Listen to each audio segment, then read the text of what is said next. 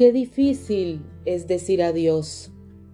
Cuántas historias expresadas en libros, en canciones, se han escrito acerca del dolor de un adiós. Y es esa necesidad compleja que tenemos de aferrarnos al pasado y de aquello que fue en algún momento el centro de nuestra vida y de nuestro corazón. No solamente se despiden relaciones, personas, sino que también se despiden negocios, proyectos, esas ilusiones que llegan a su final. Si está siendo complejo para ti decir adiós, te invito a que te quedes en este episodio. Y si has pasado por una traición, regrésate para que veas el episodio anterior de esta nueva segunda temporada titulado Cuando una tradición te rompe el corazón. Si ya lo escuchaste, quédate aquí conmigo y comencemos. Te doy la bienvenida a Recupera tu Poder Personal, el espacio donde vas a poder conectar nuevamente con tus alas y con la confianza que necesitas para avanzar. Soy Katherine Valencia, educadora, emprendedora y coach, y mi misión es acompañarte durante todo este proceso, conectar, conversar contigo y recordarte que tú puedes volver a volar.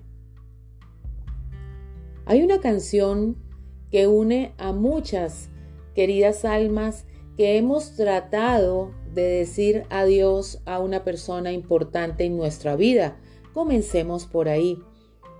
Esta canción de la que te voy a hablar hoy se llama Confieso, de Cani García. Confieso que me haces tanta falta para decirme todo va a estar bien, para escucharme con una guitarra sentado con tu taza de café.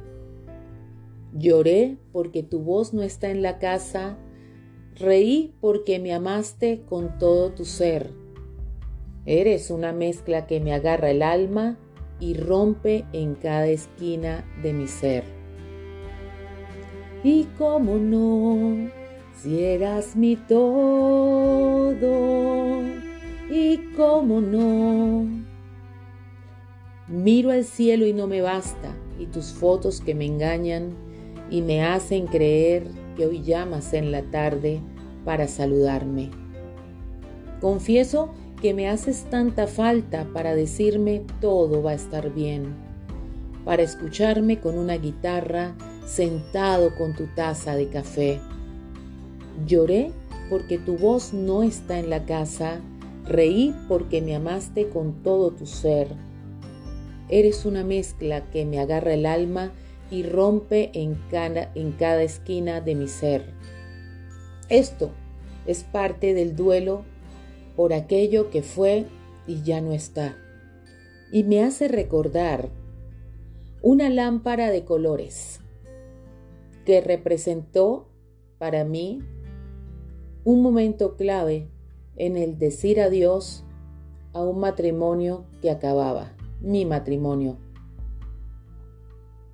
La lámpara de colores fue comprada por nosotros en un momento de mucha ilusión decorando nuestro nuevo apartamento. Recuerdo que la elegí y recuerdo con detalle cada momento, en el colocarla en el apartamento, el pintar una pared especial de color roja o de color rojo para hacer contraste, contraste con esa lámpara de colores. Al momento de divorciarme, me deshice del vestido de matrimonio. Fue uno de los momentos más duros, pero lo viví con mucha rabia y con muchas lágrimas. Lo lancé en un bote de basura, en un pote de basura, y volví a la casa, a mi nueva casa, con mucha rabia y en silencio. Soltar el anillo de matrimonio costó un poco más. Y también me deshice de él en un momento de mucha rabia. Me acuerdo que lo lancé por el balcón y seguí muy disgustada por varios días. Pero la lámpara de colores permanecía ahí. Había muchos argumentos. Esa lámpara la elegí yo. Esa lámpara es mía.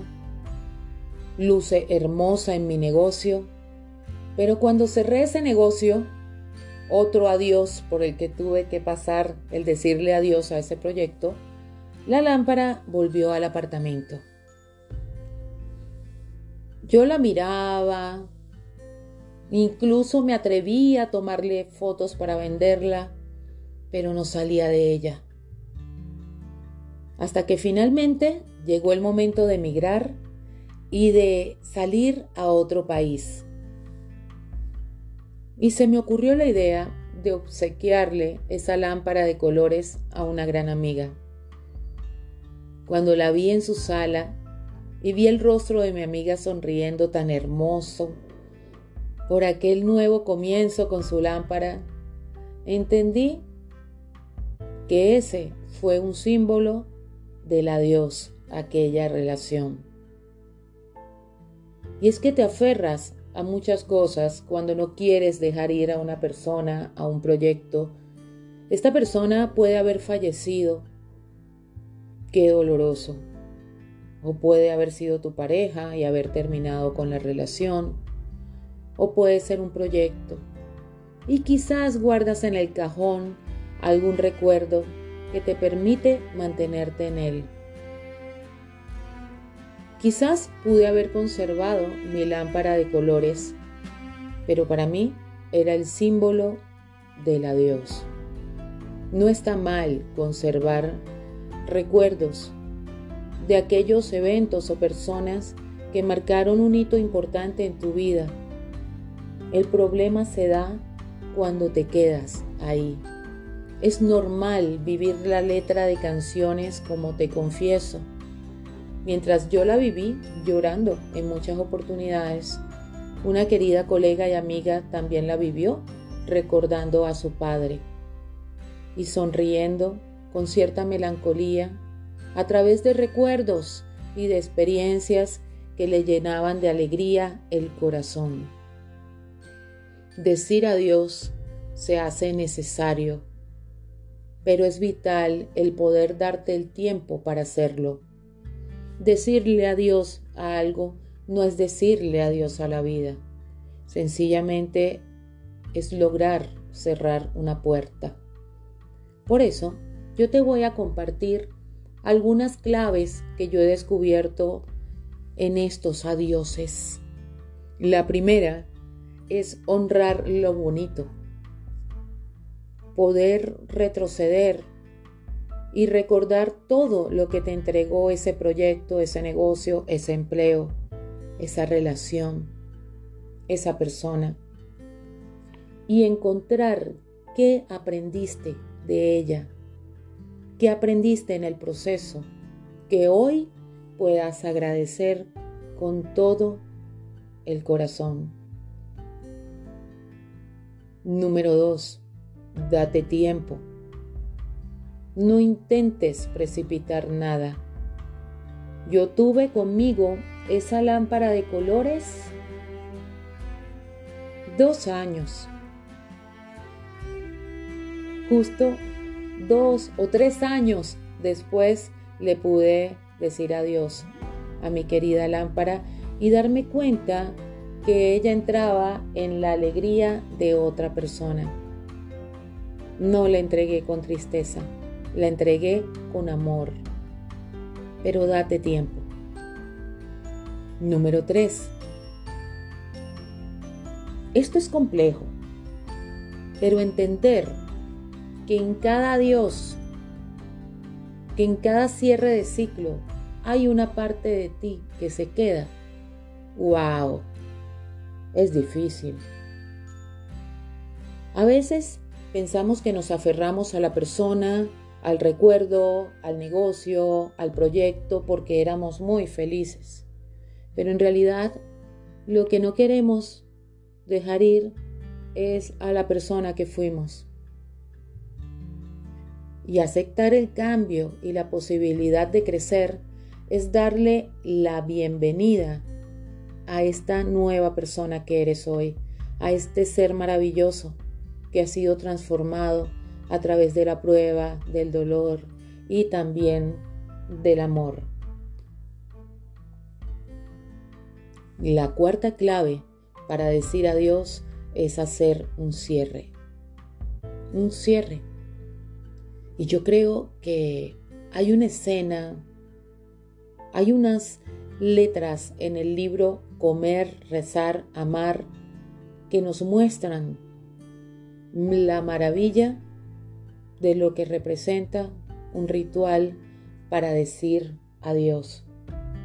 Un ritual que muestra el entrar en aceptación, en la integración de lo bueno, de lo malo, de lo iluminado, de lo oscuro, y atravesar ese divino pasaje de recuperar la ilusión.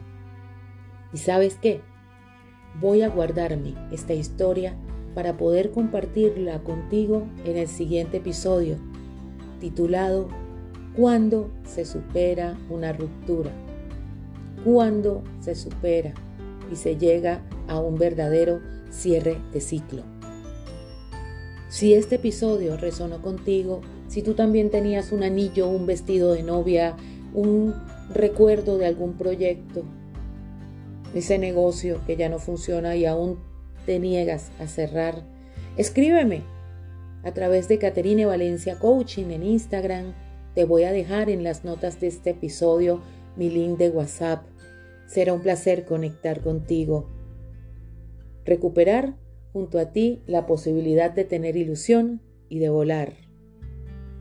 Porque recuerda, mi águila, que tú puedes volver a volar. Nos vemos en el siguiente episodio. ¿Cómo y cuándo se supera una ruptura? Bye bye, mi águila.